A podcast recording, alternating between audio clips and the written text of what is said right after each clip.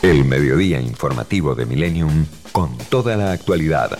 Ventana abierta. La información a contrarreloj.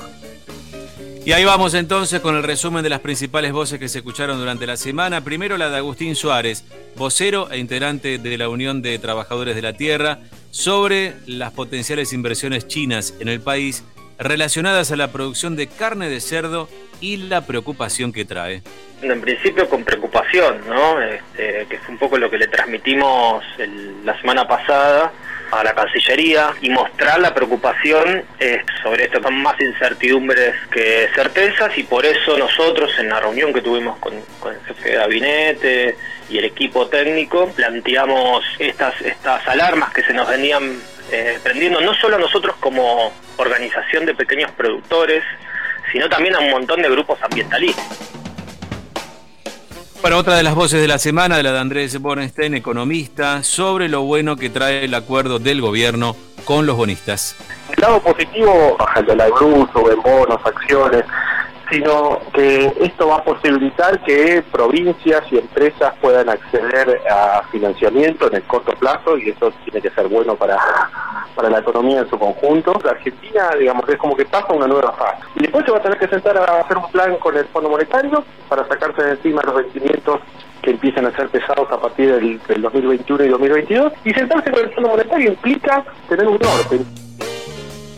Bueno, otra de las voces de la semana, la de Ricardo López Murphy, exministro de Economía y Defensa de la Nación, sobre también el acuerdo del gobierno con los bonistas. Si esto no estaba, el camino era imposible. Con esto hay que hacer muchas cosas. Ahora viene el acuerdo por la deuda interna, que va a reflejar este acuerdo externo. Después viene la negociación con los organismos multilaterales. Ahí seguramente veremos el plan presupuestario, monetario, cambiario del gobierno y bueno, con todo eso acomodándose bajará la, incertidumbre y eso nos debería ayudarnos a salir de esta digamos, de esa situación de postración en la que estamos. Bueno, también eh, charlamos en la semana con el diputado nacional por la provincia de Buenos Aires, junto por el cambio, Fabio Ketlas, sobre el acuerdo ¿eh? que le va a dar al país un repunte confiable. Esta negociación, como pasó con las anteriores, habrá, abre un espacio eh, en el cual el país va a tener una carga menor de servicios de la deuda.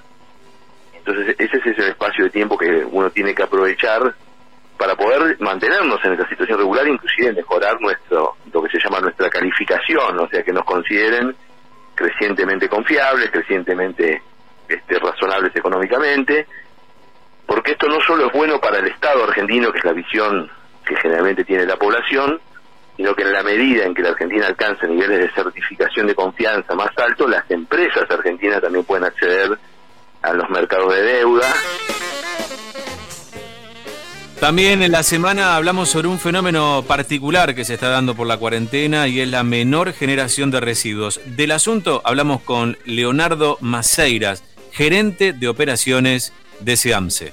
Al principio, cuando empezaste, cuando empezamos ahí por el 20 de, marzo, esos primeros 15 días que fueron muy estrictos, digamos así, eh, se sintió mucho la caída de la generación de residuos. La ciudad de Buenos Aires descendió aproximadamente un 25%, la provincia de Buenos Aires un 30%, y los generadores privados, la industria, los, generadores comerciales, un 50%. Luego eso se fue un poquito recuperando, la ciudad de Buenos Aires siempre mantuvo la generación baja. También en la semana entrevistamos al secretario de Transporte y Obras Públicas de la ciudad, Juanjo Méndez, sobre las políticas públicas del gobierno porteño que está tomando para que los porteños justamente puedan movilizarse y realizar ciertas actividades sin riesgo más allá del transporte público. Vamos a seguir un tiempo más con este virus dando vueltas y con esto que nos impone algunas restricciones y nos requiere distanciamiento social. Vamos a seguir teniendo restricciones en la cantidad de gente que se puede subir al transporte público. El transporte público con protocolos es sumamente seguro. Por un lado, lo que ya venimos haciendo ir poniendo distintos horarios a las actividades y probablemente en la medida que sumemos más actividades seguiremos poniéndole horario, seguir agregando más ciclovías, seguir agregando más espacios seguros para que ciclistas puedan moverse y puedan utilizar la bicicleta como una alternativa. Y también entrevistamos en la semana a la diputada por la provincia de Buenos Aires del Frente de Todos, titular del Consejo Provincial de Coordinación con el Sistema Científico Universitario, Florencia Santut, sobre la actividad de las universidades públicas durante la pandemia desde el minuto cero están garantizando en principio las clases. En la provincia de Buenos Aires hay 42.000 cátedras que están aportando en el frente sanitario, eh, desde, ustedes piensen que han construido desde mm, respiradores, alcohol en gel, están participando de la investigación junto a equipos internacionales de investigaciones de las vacunas, hasta eh, han abierto sus sedes para que funcionen en muchos casos como hospitales, estos hospitales llamados de aislamiento.